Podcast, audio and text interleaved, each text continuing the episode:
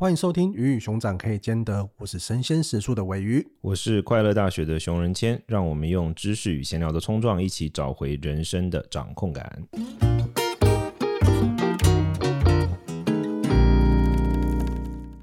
我们这一集来稍微闲聊一些。有的没的事情好了，这集是闲聊吗？OK 啊，好啊，没问题。这一集的主题叫做“想要变得更好，却因此不快乐，有错吗？”为什么当时会想要写这个主题呢？我觉得其实可能跟我们最近身边的人发生的一些事情有关系。最喜欢听身边的人的故事，来说一下身边的人怎么了？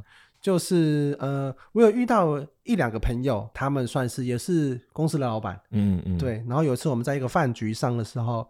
我们就在聊天，对，那聊天的话题都有点像是公司成长到了某一个阶段，然后要往下个阶段的时候，可能来了一个比较大型的案子，嗯嗯，对，然后这个案子它可能有一点超出团队的一些能力，对。对，但是就是就是要往下一步走，必须要去经历的事情嘛，对，然后在这个做的过程中，就会发现，哎，看到很多团队不足的地方，或者是做起来呃没有像之前比较得心应手的案子比较好的状态，对。对，有点要。跳脱舒适圈的感觉，对，那这个过程中就产生了很多不好的情绪，对，或者就是不开心啊，或者同事甚至做的压力很大，然后甚至离职，对。可是以外界的来看，当然这是你朋友的例子吗？啊，没有，这是真的，就是我、哦、我蛮有趣的点是，因为我当然我自己有经历到，但是我们那个饭局上刚好有三个人，对，哦、这三个人都遇到同样的状况，我们在、嗯、就在那边吃吃这个饭，就觉得说这是一这是一场什么疗伤的饭局，对，因为共济会，对，因为因为像是这样子的状态，它。导致的结果是，外界的人可能看会觉得说，哎、欸，你好像在拿翘，是不是？你得到了一个这么好的机会，你做了一个这么好的事情，然后可能让你的公司变得更有名，或者是做了一个更大的案子，你应该是很开心的状态。可这这过程中经历的事情又是这么的，不是那么开心。而这如人饮水，冷暖自知了。对，所以所以其实这件事情在那个当下，我就觉得说，哇，有聊到一个点，就是我们是不是不要去追求这件事情就好了？就大家同事还是开开心心的，然后今年公司业绩也 OK，你不一定要一定要往下一个阶段去，不一定一定要接到这么大的的的事情。哦、对，所以才会觉得说，哎，讨论这一题，我也蛮想知道，哎，大家听众朋友是有没有同样的经验，或者是自己去怎么想这件这件事情。我可能会不小心就直接把这个题打死，但我就觉得，就是你的主题是想要变得更好，却因此不快乐，对吧？但不变得更好，也有可能因此而不快乐啊。就是你知道，我从我的角度来看，我从我作为哲学工作者角度来看，我认为就是人总是有各种原因可以不快乐。你的不快乐跟你有没有想要变好没关，就是你跟你有没有就是成长痛没有关系。你不成长痛，肌肉没有在发展，也会有一种痛啊。就是像我最近就有这个状况，因为我最近比较忙，没时间运动。然后前两天不知道干嘛，好像走一段路吧，我天哪，我小腿酸到炸哎！然后就你看，你不动，你也会有一种痛啊。你成长会痛啊，你不成长也会痛啊。就人生总是充满各种苦痛，只是看你，如果你选择成长，就是苦痛但成长了；如果你不选择，那就是苦痛。句点。好，我们这节到这边告一个段落，谢谢大家。但你不认，你不觉得吗？就是从这个角度去思考，其实我觉得就是就是这样啊。因为就像你刚刚讲的，OK，好，我们不成长，公司这样子，那真的能这样吗？现在是一个变动万千的时代，说不定明明年一个什么浪潮来，这公司就直接死在沙滩上了。对啊，这都很难讲。所以我觉得痛苦跟你成长与否就是一点关系都没有。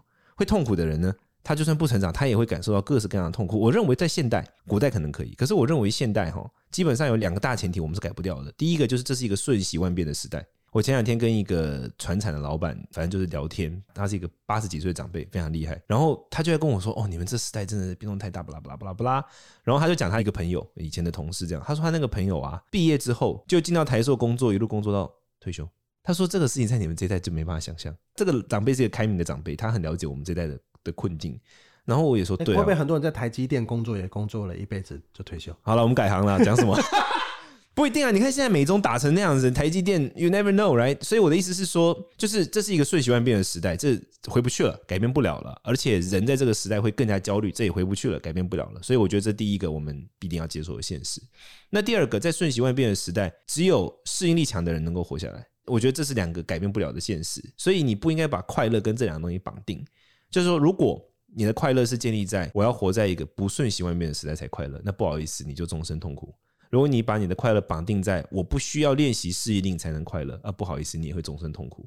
所以快乐应该要跟这两个东西脱钩，你的快乐不能跟这有关，快乐必须是个人的事情。当你有这样的东西，快乐跟成不成长是两件事情，完全是两件事。你不应该把快乐跟成长绑在一起，你的快乐应该要有一个自己的原因。这样的情况之下，你才能够既生存又快乐着嘛。啊，不然就是在生存跟快乐中二选一啊。就变这样了。哦，就是这个问题问出来，他本身就遇到了一个问题。悖论，就哲学上的悖论。对，因为快乐跟成长不应该是有关。在现代，现代，古代可能可以啊，古代可能你可以选择所谓的那个，对啊，就古代那个像像孔明说的嘛，就是不求闻达于诸侯嘛，我可以选择这样的生活。但现在没有办法，你躺平。那躺平就被当韭菜割，就你看现在流行躺平族的我们的西边的邻居们，他们现在全都是大庭韭菜。我今天才看到那个新闻，又说他们的老板又又再一次强调清零，哦，那就直接全部都变韭菜了。对啊，所以我觉得你根本你就算躺平你也躲不过，你懂我意思吗？就是这个时代已经到，你就算躺下来，你也是会被这个时代潮流推着走的时代了。因为这时代的变化实在太快了，真的是瞬息万千，真的真的。所以我们作为创业者，这感受一定更明显嘛。你看，我们有一个共同朋友，一年前的时候每天都在聊虚拟货币，聊聊这个这个那叫什么、啊、NFT？对对对对对，然后最近都没有发文了。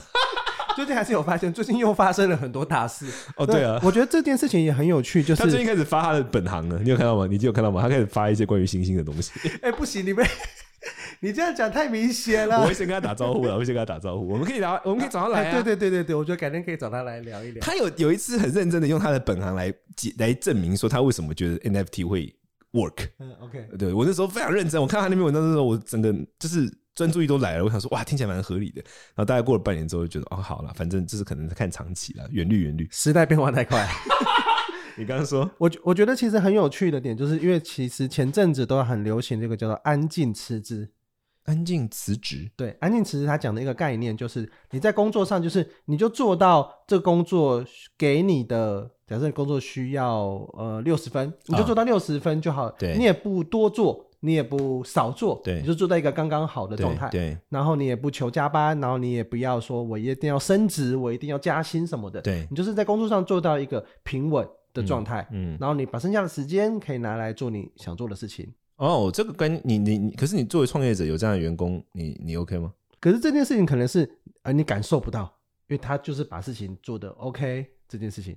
但这个他没有积极性，你是这意思吗？就比如说他不会去开创或什么的。对对对，这是西方他流在前阵子很流行的一个概念，叫安静辞职。哦，可是我觉得蛮有意思，而且我强烈的认为，安静辞职这件事情对于我们这样的工作者来说，可能是有帮助的，因为他接下来安静辞职，剩下他在休息那段时间，可能就可以使用我们的产品啊。那这个切点很合理，好不好？而且我跟你讲，我觉得这个角度超棒。为什么？因为你你可以想象，大概五十年后，我们应该一大部分工作都全部被机器人取代掉了。对，所以我们现在就要去发展那种人家在辞职在家里会想要做的事情啊，那就是未来的产业啊。我们现在就是要需要工作之后，我到底要干嘛？对对，你就要开始发展那种让他们填空，帮他们塞垃圾，对不起，塞空闲时间的的产业，就是我们现在可以布局发展。做游戏啊？哎，我最近有要。弄一款真的没有开玩笑，我这我们这要弄没有开玩笑。你要做的事情也太多，没有，因为我不是在弄那个流浪动物吗？嗯、对，我们就想要弄一个就是结合流浪动物公益案的一个、一个手游，嗯、对，然后就是可以让人家用这个手游之后，然后就它里面有一部分就抖内我们要做那个事情。对，但我我想要讲的点就是说，我觉得已经开始要到把快乐与成长脱钩的那个时间点。嗯，就是现在大家还是没有办法，就是还是会把它绑在一起。你说躺平族的人真的很快乐吗？我觉得也不一定啊。我大部分遇到躺平族看起来很躺平，但其实内心爆炸迷惘。啊，迷惘确实是会。对，那为什么会迷惘？因为他不是很确定这样对不对嘛？他不是很确定这样 O 不 OK 嘛？所以我觉得现在是一个成长压力极大的时刻。你看这个“成长”这个字，永远都出现在跟经济有关。嗯，经济永远都在讨论成长、衰退、成长、衰退、上行、下行，就是大家有一种成长压迫，而且都被灌输某种就是说快乐一定要跟成长挂钩。那你只要不成长，就如何如何的这一类事情。但我真的觉得是一个该把快乐与成长脱钩的时候了。成长与否是让你生存，但是快乐与否是跟你的生活有关的，这是两个面向的问题。快乐应该从其他的地方来找寻，不要不是从工作上嘛？你对啊，比如说使用时蔬的产品哦，你这个熬的好烂。所以 讲说来听我们 podcast 也让你快乐。对啊，但你听起来听起来快乐，听起来我们在吸大麻。听好这个吸大麻的节目，不是啊，我的意思就是就是这样，就是我我真心的这么认为，因为像我自己啊，我哦，你应该也是，就是我们，因为我们刚好我们很幸运，我们创业。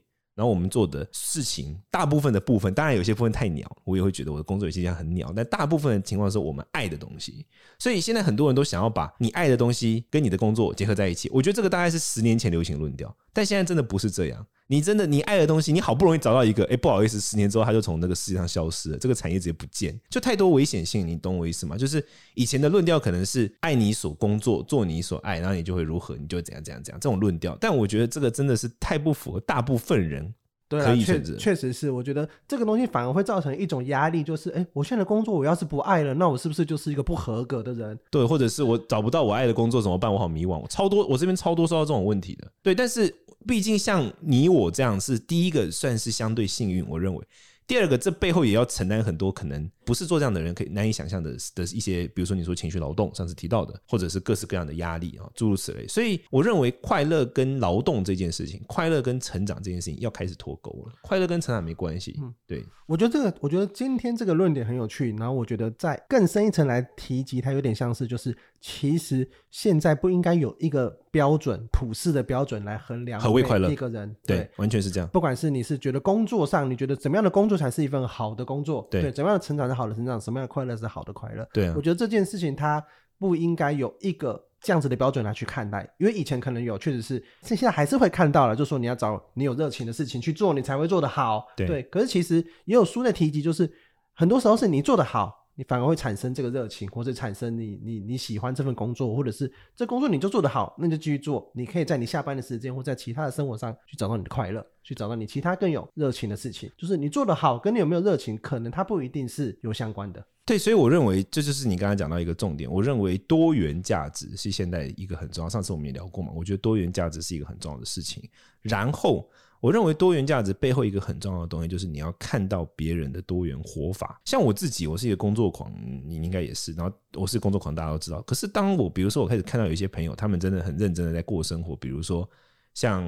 可能有些朋友他们很会照顾自己的身体，很知道如何按摩，很知道如何让自己刮痧，很知道如何，然后很，然后就是你看到他的生活，走到一个时间点，就会觉得。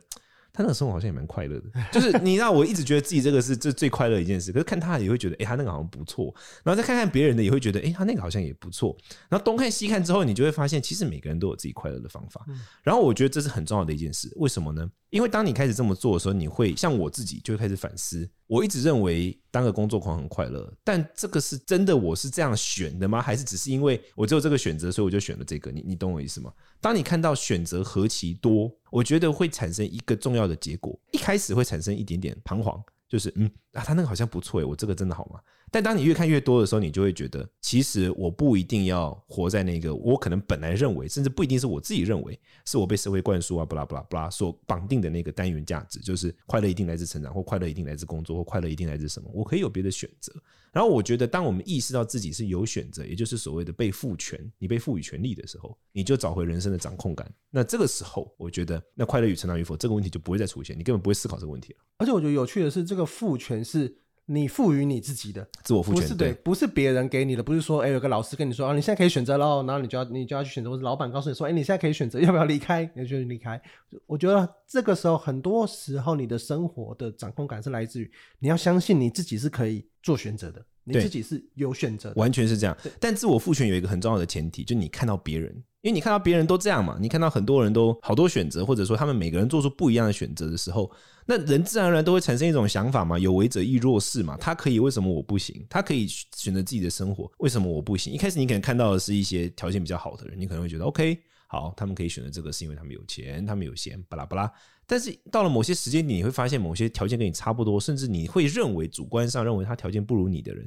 他也做出了某种看起来很快乐的选择啊，那这个时候你就会发现，哎，其实快乐的标准好多，都跟成长一点关系都没有，这样的感觉。我觉得这个很有趣的是，我之前听到一个设计大师，他就在讲，他觉得他一个好的设计人或是好的设计师，好了，最厉害的器官应该是眼睛，嗯，不是手啊，不是哪里，就是你要先能够分辨。厉害的作品，对，你能够看到开拓你的眼界，是看到更厉害的东西，或是你观察跟大家一样的事情、一样的生活，但是你用不同的角度，对，你的眼光、你的眼界跟别人不一样，对，你就能够做出跟别人不一样的设计或者好的设计。所以他觉得最需要的，或是觉得最厉害的设计人，他应该有一双好的眼睛。哦，我认同啊，就是有那种发现事物美好。所谓的美好，不是指漂亮了，就是发现事物有趣，跟发现事物矛盾，或发现观察事物的能力。就其实跟我们刚才讲也有点关系，就是觉察嘛。对，你对生活的觉察感是很重要的。那我现在还是想反过来问你啊，如果你可以选择，你想要成长还是不成长？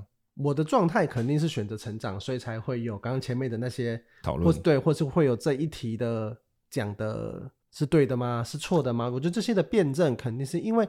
成长的过程中，它不只是你刚刚讲的说快不快乐的挂钩，因为这东西也会影响到其他的人。你是不是每一次都选择成长？因为我这样回想起来，上一次跟你夫人聊，你夫人讲的就是每次看到你的那个线动，然后好像充满了那个成长痛。对，所以你是不是每次都选择成长？就在每一次有机会选择成长跟快乐那个机会命运卡的时候，你都抽成长？一定一定，我觉得我们的我这创业的四年的历程，从可能两个人到十几个人，然后突然间到变二十几个人、三十几个人，我觉得在这个过程中，都是因为在那个关键的时候。觉得说好，我们应该要去冲冲看这个比较大的事情，或者是我们要去掌握看看。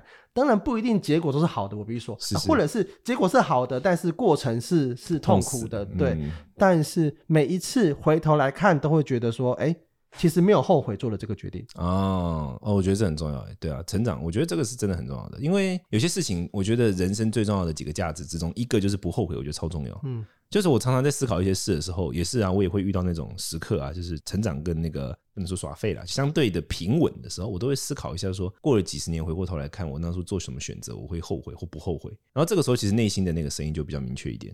那这些声音，我觉得就是会陪伴你走过痛苦的一个过程，因为每次在想到觉得这怎么那么难，都快挫赛的时候，你就会想到，好，OK，四十年后回过头来看，应该觉得还好，好，那我继续。就这个东西，我觉得是可以陪伴你走下去，所以这我觉得这也是一个重点，就是说，如果人在面对到这个问题，任何的听众朋友或者说 whatever，你会思考这个说到底我该成长还是快快乐的时候，其实你可以从这个角度想想看，就是三十年后、四十年后死前，你回过头来看，那你会觉得当初做哪个选择是正确的？那我觉得这就是你内心的声音，因为我觉得人不论做哪一个选择，你都需要有一个内心的声音做你的伴侣。就算你选择的是躺平，躺平也不是那么容易的事诶。躺平的话，你可能也要有很多内心的迷惘啊，等等等等。那这时候，如果你真的是经过深思熟虑而选择了躺平，那那个内心的声音就会在你躺平而感到迷惘的时候陪伴你，告诉你说，其实你的这个选择虽然看起来人家觉得很废，你好像也不符合主观价值的评价，但是这是你经过深思熟虑的选择，而这个东西能够陪伴你走过那一些孤单与痛苦的时刻。这让我想到有一本书叫做《强大内心的自我对话习惯》。哦哦，蛮有趣的，就是我那时候看到这本书，想说啊，自我对话这东西也可以出一本书，也需要学吗？它里面提到的观点就是，其实我们每天。对话最多的人是自己。对啊，对啊。对，你每天你会一起床，你就会脑中有各种的声音。对。然后你会对镜子讲话，或者是你在过程中的思考这些东西，它都是有一个声音一直在讲话，在讲话。嗯。那个人就是你。对对。你每天跟自己不断的对话，它带给你的这些信念跟对你人格的这些的转化，跟刚刚讲的自我赋权这些东西，它其实的影响比其他人来的更深刻。对对对，完全是这样。那这个其实宗教也是这样啊，宗教的信仰的培育，就是在你内心中培养一个跟自我对话的声音啊，像我也会啊，像我自己就是你你我们两个认识嘛，那我我有时候也是很狂妄、放荡不羁啊，就诸如此，但是内心就是有一个声音，渣男。哦，对，渣男，但是这内心有一个声音，就是在你这关键时刻，或者说在遇到困境，或者说在遇到一些选择的时候，你会静下心来听他的声音，你会跟他讲话，你会想要从他那边得到建议。然后这个声音，我想要讲的关键就是这个声音就是那个会陪伴你走过你人生困境的那个声音。这个日本有一个很有趣的概念，就是也是宗教上的。日本有一个嗯，反正日本有一个信仰叫高野山，就是日本的密教信仰。然后他们会去走一个四国八十八灵场，他们会走一个朝圣之路啦，拜访八十八个寺院。然后他们有他们的那个 slogan 设计得很好，这个传承的祖师是一个叫弘法大师的人，我我也在那个传承学习过。那所以每个人去走那个八十八个寺院的那个朝圣路的时候呢，他们会拿着一根一根个那个走路的。棍子，然后他们会在那个上面写“大师同行二人”，什么意思呢？就是每一个人去走这个路的时候，都是你跟大师两个人一起走。大师已经过世很多年了，那大那个大师象征的是什么？所以他还 陪伴在旁边，不是这个意思啊！吓死我！但他的肉体还在啊，他现在是，uh, okay, okay. 他现在肉体还在某个地方。就大师同行二人的意思是什么？这个大师象征就是你那个内心的声音。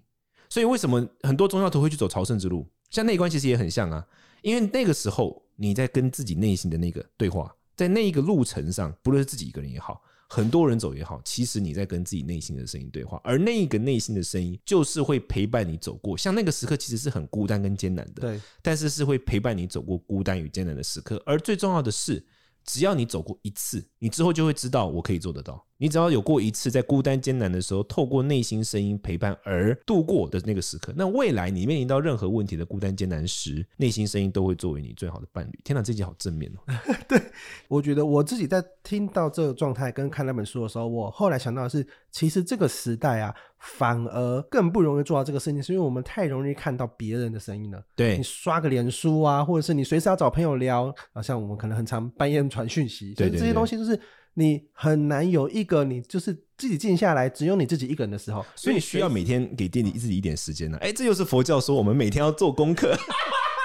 完蛋了，就是真的，我我我完全认同你的观点，很需要一点自己的时间。对。完全需要一个自己，你要想，你要想办法去让自己空出一段时间。就是我们前一集有提到，就是关于 Apple Watch 会里面会提醒说，哎、欸，你有一分钟的，你要不要去观察你的呼吸，或者你要不要？我觉得像是这样子的提醒，跟这样子让你在。突然间静下来的时候，我我自己觉得对我帮助很大，因为在那个时间点可以去重新审视很多的事情，跟重新的跟自己自我对话。我现在的这些选择是对的吗？我接下来要做的事情是好的吗？嗯、我觉得这样子的状态的转换，跟在忙碌跟忙碌中间穿插给你一个自我的小空间。对，那小空间不一定是物理上的，而是心理上的小空间，让你有机会跟自己对话。对，我觉得这件事情是很重要的，你应该要有意识的去做这件事情。对，所以当然，如果你没有什么时间做这件事，你可以直接听我们的 podcast，我们两个陪你对话，我们在这边闲聊，让你呃，我也不知道，反正我们就是可以伴陪伴你内心的声音，希望是这样，应该可以吧？这一集我觉得 OK 耶。对。